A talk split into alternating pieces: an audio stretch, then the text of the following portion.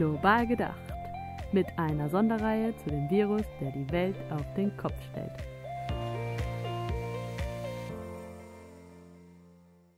Hallo an alle unsere ZuhörerInnen. Nach einer etwas längeren Sendepause sind wir heute wieder für euch da und melden uns mit neuen Ereignissen zu den Corona-Entwicklungen in Südafrika.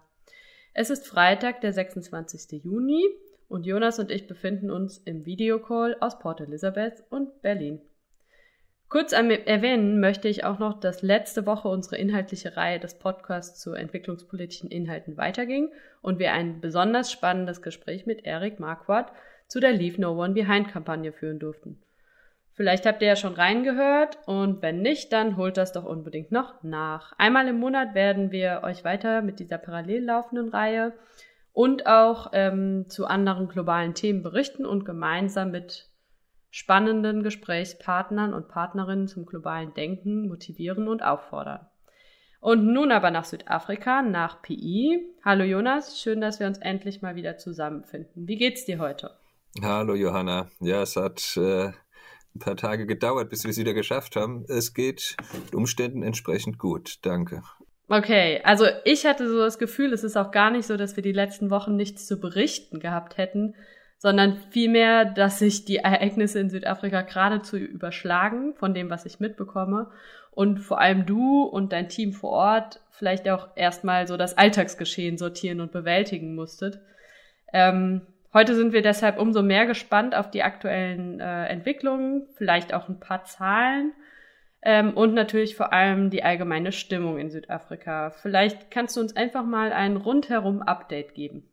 Ja, starten wir mal mit den Zahlen. Ähm, wir haben mittlerweile fast 120.000 Fälle. Ähm, gestern war der Tag in Südafrika mit der höchsten Neuinfektionsrate an einem Tag. Es waren über 6.500 Fälle, die äh, gestern dazugekommen sind. Und täglich haben wir im Moment eine Todesrate äh, Corona-related von etwa 80 Personen. Ähm, dazu muss man aber, wenn man die Zahlen sich anschaut, äh, bedenken, dass wir im Moment eigentlich gar nicht mehr in vollem Umfang testen.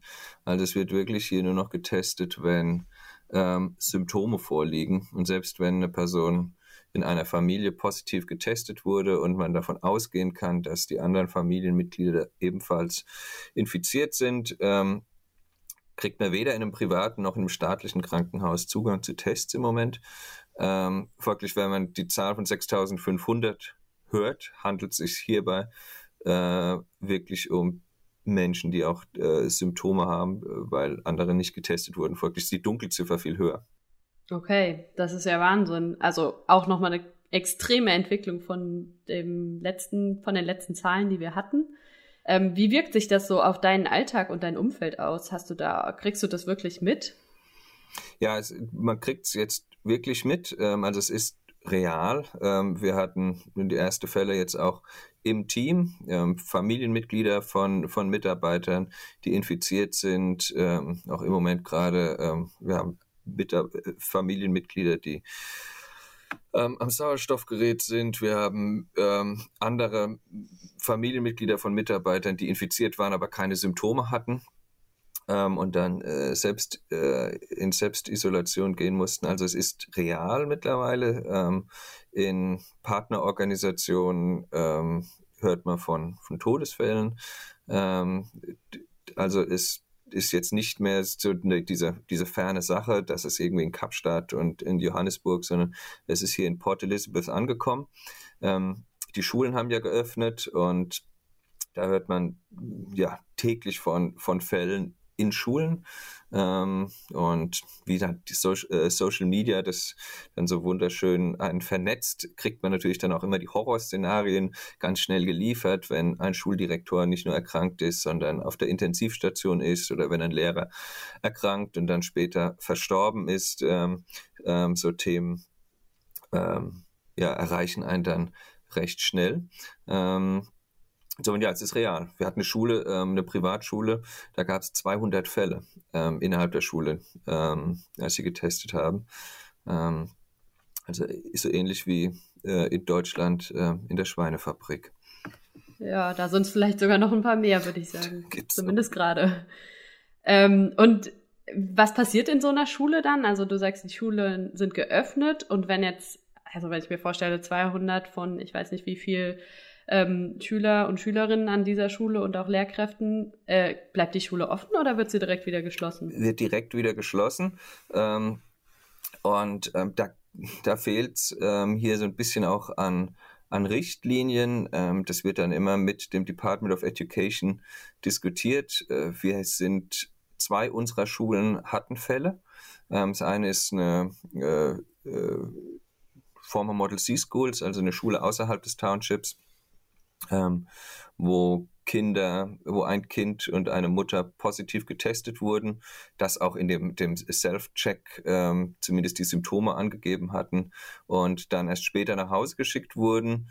Ähm, die Schule hat dann für ein paar Tage äh, geschlossen, ähm, aber nicht für 14 Tage, ähm, sondern da wurde dann die Schule entsprechend grundgereinigt und ich glaube, nach drei Tagen hatte sie wieder geöffnet. Ähm, und eine Township-Schule hier bei uns in, im, in Warmer Township hatte auch am Sonntag hat dann der Schuldirektor berichtet, dass eine, ein Lehrer ähm, erkrankt ist und die Schule hatte dann auch vier Tage geschlossen. Wie genau okay. dann entschieden wird, wie lange diese Schule schließt, ähm, erschließt sich mir nicht. Es gibt auch von anderen Schulen, äh, hört man, die dann 14 Tage ähm, äh, schließen. Jetzt mal, meine mhm. Kinder gehen hier auf eine Montessori-Schule, da gab es auch einen Fall. Ähm, die ähm, haben aber gar nicht geschlossen. Es war über ein Wochenende und haben gemeint, wir reinigen und es kam nicht zum direkten Kontakt und jeder soll sich beobachten, ob es weitere Symptome gibt. Okay, also es gibt nicht komplett so einheitliche Linien, sondern da ist dann auch vielleicht jede Schule erstmal für sich verantwortlich und entscheidet, so wie ich es verstehe. Ja, richtig. Und mit in, in Rücksprache mit dem Department of Education hier. Aber ganz genau, also das ist grundsätzlich, was, was im Moment die Lage auszeichnet, ist, dass es, dass eine einheitliche Linie fehlt. Ähm, und mhm. das ist jetzt nicht nur bei den Schulen so, sondern vielleicht, wenn wir jetzt auf, auf ähm, eine höhere Ebene mal schauen, ist das auch ähm, national im Moment so. Es fühlt sich so an, als ob ähm, die Regierung so ein bisschen die Kontrolle verloren hat. Ähm, und ähm, jetzt ein bisschen nur Blind Sailing betreibt. Zum einen unsere Lockdown-Regeln. Wir sind immer noch in Level 3, aber wenn wir jetzt hier irgendeinen auf der Straße ansprechen würden, was darf man denn gerade und was nicht, ähm, ich glaube, würde jeder was anderes sagen. Wir, wir haben keinen Überblick mehr, wie genau es gestaltet ist. Ähm, die Regierung hat, wurde ange angeklagt von einem, ein Bürger hat ähm, ist vor Gericht gezogen gegen den Lockdown und ihm wurde vor, auf dem High Court Recht gegeben, dass der Lockdown sowohl illegal als auch irrational ist in vielen ähm, Aspekten. Und daraufhin hatte die Regierung 14 Tage Zeit, das zu überarbeiten. Ähm, hat Einspruch eingelegt vom Constitutional Court. Ähm, dieser Fall ist aber noch, ist noch offen, aber die ähm, Regierung hat danach justiert, diesen Level 3. Ähm, Restaurants dürfen wieder öffnen, ähm, tun sie aber nicht. Kirchen äh, dürfen öffnen, man darf aber weiterhin keine ähm, Familientreffen haben. ähm, Alkohol ist erlaubt, Zigaretten nicht. Ähm, der Strand ist eigentlich noch illegal, aber jeder, jeder äh, hält sich dort auf. Ähm, also es ist im Moment ähm, extrem schwammig ähm, und äh, unübersichtlich, was man eigentlich jetzt noch darf und was nicht. Und was verrückt ist, weil die Zahlen ja so, so nach oben gehen, dass man eigentlich im Moment ähm, wirklich ähm, Führung bräuchte und eine gute, eine, eine klare Linie. Ja. Ja, ich glaube, das kennen wir. Also ich kann für mich natürlich immer nur sprechen, aber ich kenne das hier aus Deutschland auch so ein bisschen, dass ich manchmal nicht mehr genau weiß, was darf ich jetzt eigentlich und was nicht, was wird vielleicht kontrolliert und was nicht. Ähm, aber ja, der große Unterschied ist natürlich, dass, wie du schon sagst, in Südafrika die Zahlen irgendwie nach oben ähm, gehen und wir in Deutschland hier halt ja eine relativ überschaubare Zahl an Neuinfektionen haben. Abgesehen von den äh, Fleischfabriken. genau. Ja. Ja, bei uns gleichzeitig, bei uns sind die, ich habe jetzt heute Morgen ist die Headline ähm, der lokalen Zeitung, dass die Krankenhäuser in Port Elizabeth, drei Krankenhäuser ähm, haben äh, gemeldet, dass sie äh, überlastet sind. Nicht genug Mitarbeiter und ähm, überlastet in äh, puncto Bettenkapazität. Ähm, das sind drei, ein privates und zwei staatliche Krankenhäuser, die das gemeldet haben. Und wir sind noch nicht am Peak. Der Peak wurde jetzt vom Gesundheitsminister auf Mitte, Ende Oktober äh, geschoben, äh, prognostiziert. Hieß zuvor immer, ähm, Anfang, Mitte September werden wir den Peak erreichen. Ähm, jetzt wurde es prognostiziert auf Oktober, also uns liegen da noch drei, vier Monate ähm, vor uns, äh, in denen die Zahlen noch weiter ansteigen werden. Und wenn jetzt schon die Krankenhäuser Überlastung äh, melden, ist das besorgniserregend. Volkswagen hat in Zusammenarbeit mit der Bundesregierung ein Krankenhaus eröffnet. Am Montag war die offizielle Schlüsselübergabe vom Managing Director von Volkswagen ans Department of Health des, äh, der Provinz Eastern Cape. Und ich glaube, da gibt es insgesamt jetzt 3500 sogenannte äh, Field Beds, äh, also temporäre Betten, unter anderem auch mit ähm, Beatmungsgeräten. Und wenn man sich das anschaut, wo dann, also es sind Industriehallen, da mhm. stehen 3500 Betten, eins neben dem anderen. Ähm, genau, die sind auch im Moment leer sind. Ähm, aber ja, da wird dann schon anders, wenn man das sieht, was da vielleicht noch auf uns zukommt. Okay, und was ja auch in gewisser Weise dann auch irgendwie noch erwartet wird, wie du gerade gesagt hast. Es wird erwartet, was, was einfach, was mich dann so irritiert an der aktuellen Situation, ähm, ich glaube, wir sind alle so ein bisschen Corona-müde. Und ähm, ja, dieses, man erinnert sich nur dran, Maske tragen und wir sind bei Massifunde da eigentlich recht strikt im, im Büro, sind wir echt noch, äh, versuchen wir noch Social Distancing durchzuführen und, ähm, und sicherzustellen, dass wenn wir dann doch in Gruppen zusammen sind, dass wir die, uns mit Maske äh, schützen. Aber gefühlt irgendwie ist so diese, diese Bedrohung irgendwie weg. Und das sagt jeder, mit dem man spricht. Und das ist, das ist so, ähm, irrational, weil ja die Bedrohung eigentlich im Moment näher ist denn je. Also wenn jetzt fast jede Schule ähm, Fälle meldet und ähm, jeder von uns im Team in irgendeiner Form indirekt von jemand weiß, der erkrankt ist, ähm, dann müssten wir uns ja jetzt viel mehr schützen denn je. Und die Art und Weise, wie wir uns vor, vor zwei, drei Monaten geschützt haben, als, als der Virus eigentlich nur in Kapstadt und in Johannesburg war, ist, ähm, ja, nicht vergleichbar mit dem, wie wir es jetzt machen. Das ist irrational, ist verrückt. Ja, da gehen wir jetzt schon fast so ein bisschen auf die psychologische Erklärungsebene des, eben des, des Ganzen, das wir natürlich gar nicht leisten können. Aber ich habe manchmal das Gefühl, es ist so dieses, der erste Schock ist überwunden und man hat sich vielleicht ein bisschen dran gewöhnt an den Gedanken. Zumindest geht mir das hier oft so, wenn ich mit Leuten rede. Ja, ich hatte gestern eine Diskussion mit einem Freund und wir haben auch gesagt, ja, ich glaube, ähm, wir haben genau darüber gesprochen, dieses, wieso sind wir denn so relativ ähm, relaxed mittlerweile, also haben nicht mehr so diese, diese Dauerangst. Und vermutlich sind wir einfach in diesem sogenannten New Normal einfach jetzt angekommen. Wir sind jetzt seit drei Monaten hier im Lockdown und seit drei Monaten ist es Dauerthema. Ähm, und man hat sich jetzt einfach irgendwie dran gewöhnt. Ja. Das ist das neue Normale. Wo ich mich eben noch dran erinnert habe, ähm, in der letzten Folge hatten wir es auch so ein bisschen vom Wintereinbruch, ähm, wo du gesagt hast, es ist wirklich kalt. Ähm, hast du das Gefühl, das hat auch weiterhin noch irgendwie so diesen Effekt? Und das ist ja auch für uns in Deutschland vielleicht ganz spannend, weil alle immer sagen, oh, die zweite Welle kommt im Herbst, kommt, wenn es kalt wird. Ähm, wie meinst du, hat das so, hat, gibt da einen Zusammenhang? Habe ich nicht, ich habe versucht vorher was zu finden. Ähm, ich konnte nichts ähm, äh, jetzt in irgendeiner Form aus, aus den Medien ziehen, ob da schon in irgendeiner Form Studien durchgeführt wurden. Ähm, aber die Zahlen gehen im Moment nach oben und bei uns ist Wintereinbruch und insofern könnte man ähm, als Laie auf jeden Fall Parallelen sehen. Genauso wie bei euch. Also, was ich, ihr seid zu 50.000 stehen auf dem, stehen in Berlin zusammen und demonstrieren. Und ähm, theoretisch hätte man jetzt ja erwarten müssen, dass eure Neuinfektionszahlen in den Himmel schießen. Tun sie aber nicht. Das tun sie ja nur in der ja. Schweinefabrik. Und äh, das, ja. ja. Genau, die Demos, die Schulöffnung, die Kita-Öffnung, alles hatte irgendwie bisher zumindest nicht so wirklich den, den vielleicht befürchteten Effekt. Ähm, zumindest kann man es noch nicht erkennen. Aber ein ganz spannendes Thema, diese Demos. Und ähm, ich glaube, das können und wollen wir nicht unerwähnt lassen heute. Ähm, Black Lives Matter ist ein Riesenthema, gerade hier in Deutschland geworden. Mhm.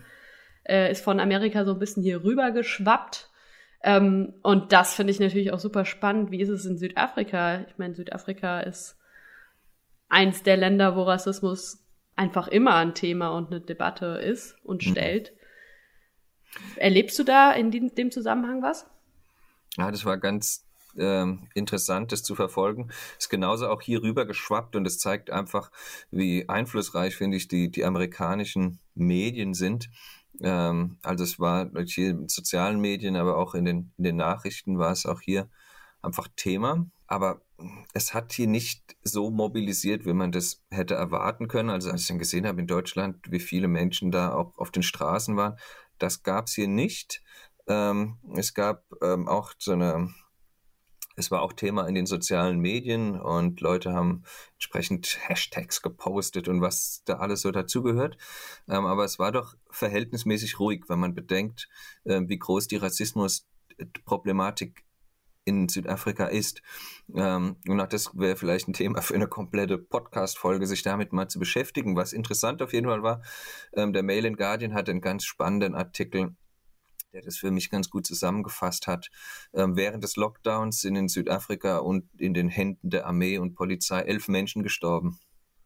Und das waren mhm. schwarze Menschen. Und ähm, ähm, Where's the Outcry? Wo, ja, äh, wieso hatte George Floyd in südafrikanischen Medien und auf Social Media mehr Aufmerksamkeit erhalten als die elf Menschen, die unter der des Südafrikan in den Händen südafrikanischer Polizisten und Soldaten gestorben sind. Ähm, also und, und da wurde auch also die Debatte geführt, dass auch hier das Leben äh, ein, eines äh, Menschen schwarzer Hautfarbe ähm, gefühlt weniger zählt und in den Medien einfach weniger ähm, Aufsehen erregt, als das bei anderen Menschen anderer Hautfarbe der Fall ist.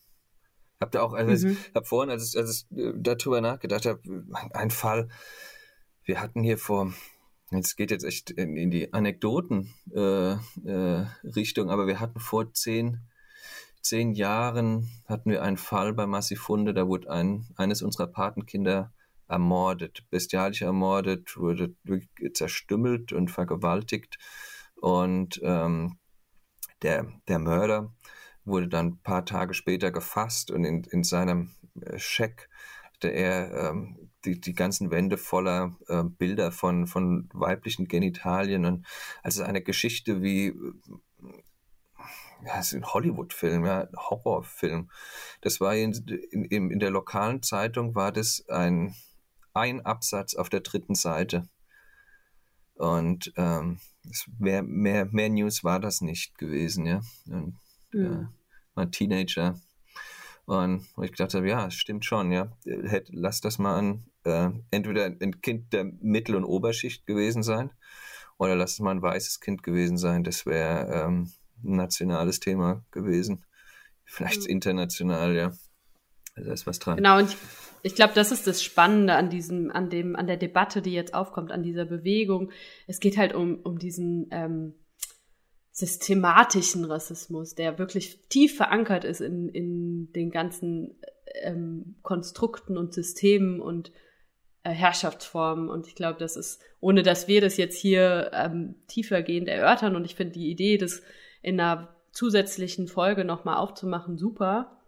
Ähm, aber genau, ich glaube, das ist genau der Punkt. Es geht nicht um, um die, ähm, ja, die einzelnen Stories. Und wie du gesagt hast, wenn es ein, ein Kind von einer weißen Familie ähm, gewesen wäre, dann ja, wäre es vielleicht ganz anders aufgemacht worden.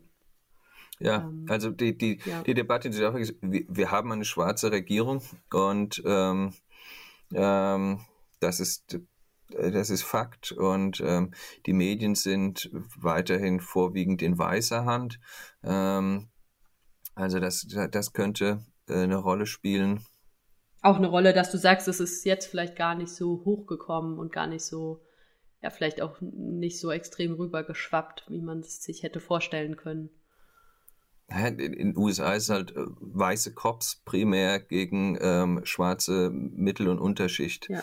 Ähm, aber oder prinzipiell gegen Menschen schwarzer Hautfarbe, die geht ja äh, quer durch die Gesellschaft und die Schichten.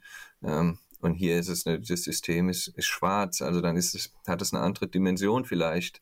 Und ja, äh, also wir haben hier ganz viele äh, Beispiele, also wenn wir zurückgucken, Marikana, der Aufstand der, der Minenarbeiter vor ein paar Jahren, wo vor, vor Journalisten laufenden Kameras ähm, von der Armee 34 Soldaten in einem Massaker umgebracht wurden. Ist bis heute nicht ordentlich aufgeklärt und ähm, ja, also wir haben diese Gewalt, ähm, Staatsgewalt oder Missbrauch der, der Staatsgewalt haben wir hier auch. Aber es, es gibt einen anderen Outcry. Ein anderes Thema, auf das ähm, Präsident Ramaphosa hingewiesen hat und was hier vielleicht auch ähm, noch angesprochen werden sollte, ist die Problematik von Gender-Based Violence. Also wir haben eine extrem hohe äh, äh, Mordrate an ähm, Frauen und äh, die hat Präsident Ramaphosa in seiner Ansprache als Pandemie bezeichnet, genau wie die Corona-Pandemie.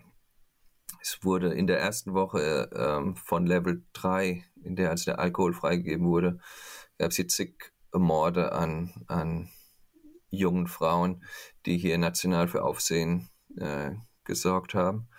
Und das ist ein riesiges Problem. Ähm, und das war dann im Zusammenhang jetzt mit Black Lives Matter, Black Lives Matter war das ähm, ganz oft Thema. Ähm, als schwarze Frau hat man die Herausforderung der Hautfarbe, ähm, ähm hat aber auch die Gender-Komponente. Ähm, also dann, ja. Ähm, das ist ein riesiges Problem hier in Südafrika. Ein, ein letzter interessanter Aspekt, der das nochmal unterstreicht, was, die, was wir hier, ähm, in, womit wir uns hier in Südafrika beschäftigen, ist, dass, ähm, wenn wir uns die Access Death Rate angucken, das finde ich noch ganz spannend zum Schluss vielleicht, ähm, dass die Access Death Rate ist die Todesrate, wenn man äh, die Vorjahre vergleicht und ähm, jetzt mal alle Corona- Toten aus der Statistik rausstreicht, ähm, wie viele, wie sich die Todesrate zu den vorjährigen, vor, vorangegangenen Jahren verhält. Und in allen Ländern, außer Deutschland, haben alle anderen Länder eine erhöhte Excess Death Rate. Also in, in England ist das oder in UK ist das 30 Prozent höher als in den Vorjahren, in den USA auch 16 Prozent oder mehr. Und es zeigt einfach, Südafrika ist das einzige Land, in dem die Access Death Rate niedriger ist als in den vorangegangenen Jahren. Also wenn wir die Corona-Toten mal außer Acht lassen, ist in den drei Monaten Lockdown unsere Todesrate, ich glaube, sieben Prozent niedriger gewesen als den Vorjahren. Ähm, meines Erachtens einfach ein Ergebnis davon, Leute weg in dem Lockdown im Endeffekt wegzusperren und ihnen keinen Zugang zu Alkohol zu geben und dadurch ist die Todesrate, die Mordrate, die Unfallrate extrem nach unten gegangen. Ähm, hm. Das ist einfach Ausdruck davon, wie ja, gewalttätig und brutal diese Gesellschaft hier zum Teil sein kann. Ja, aber das wiederum passt ja dann nicht so ganz mit, mit der zweiten Pandemie, die Ramaphosa äh, beschrieben hat, zusammen. Wieso? Siehst du das auch so? Wieso? Wieso passt das nicht zusammen? Ich dachte, weil, also so wie ich dich eben verstanden habe, hat Ramaphosa äh, heraufbeschworen, dass eben dieses Gender-Based Violence die zweite Pandemie ist, also die Mordrate an Frauen, mhm. die extrem zunimmt. Ähm, mhm. Aber wenn wir jetzt davon ausgehen, dass eigentlich, abgesehen von Corona-Toten, ähm, viel, die Sterblichkeit viel geringer ist, dann passt es ja eigentlich nicht ganz zusammen, oder? Ja, das war, äh, der Punkt war, dass in den drei Monaten Lockdown die ähm, Access Death Rate deutlich niedriger als in den Vorjahren war und dass mit Level 3 die Access Death Rate wieder nach oben gegangen ist Ach und so. die Mordrate nach okay. oben gegangen ist. Und damit wurde es nochmal so deutlich, ähm, ähm, in dem Moment wurde auch Menschen Zugang zu Alkohol gibst, aber es soll ja kein Excuse sein, der Alkohol, aber es ist sicherlich ein, ein Treiber, ein Faktor, ähm, Und wir hatten hier bestialische Fälle. Da eine, eine junge Frau, die war im achten Monat schwanger, die wurde äh, zerstümmelt und aufgehängt an einem Baum. Ja, ähm, wenn sowas hörst, denkst du, oh, das ist unglaublich, ja. Und, und da hatten wir weitere Fälle dieser, dieser Art und dieses Levels an Gewalt, ja. Also es sind so viele in Deutschland, wenn so ein Fall wäre, das wäre wochenlang Thema in den Medien, ja. Und hier ja. ähm, haben wir drei, vier Fälle dieser Art ähm, in kürzester Zeit hintereinander. Also man ist als Gesellschaft, man kann es gar nicht mehr richtig aufnehmen, ja. Also das ist dann, ach, ein, ein, weiterer Fall, so in etwa, ja. ja weil es ist so, okay. so intensiv. Ja.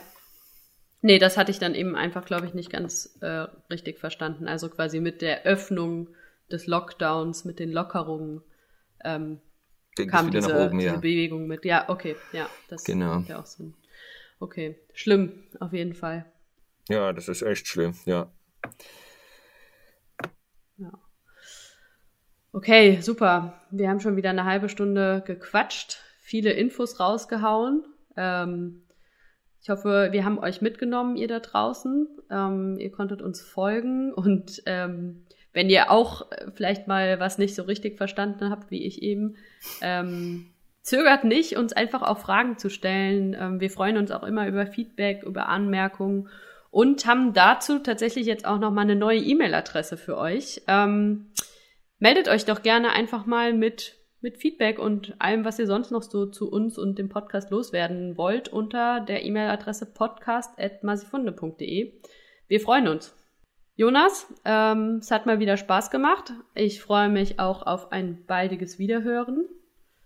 Ähm, ja. Und dann bleiben wir näher dran und können uns wirklich mal überlegen, ob wir in die Tiefe gehen zu Black Lives Matters, ob wir das uns zutrauen oder ob wir dann vielleicht auch nicht noch ein paar andere Stimmen mal dazu holen müssen, ähm, weil wir natürlich die ja zum Teil der privilegierten Weißen gehören und das auch uns bewusst ist, ähm, dass wir da vielleicht nicht diejenigen sind, die aus der Bewegung heraussprechen können.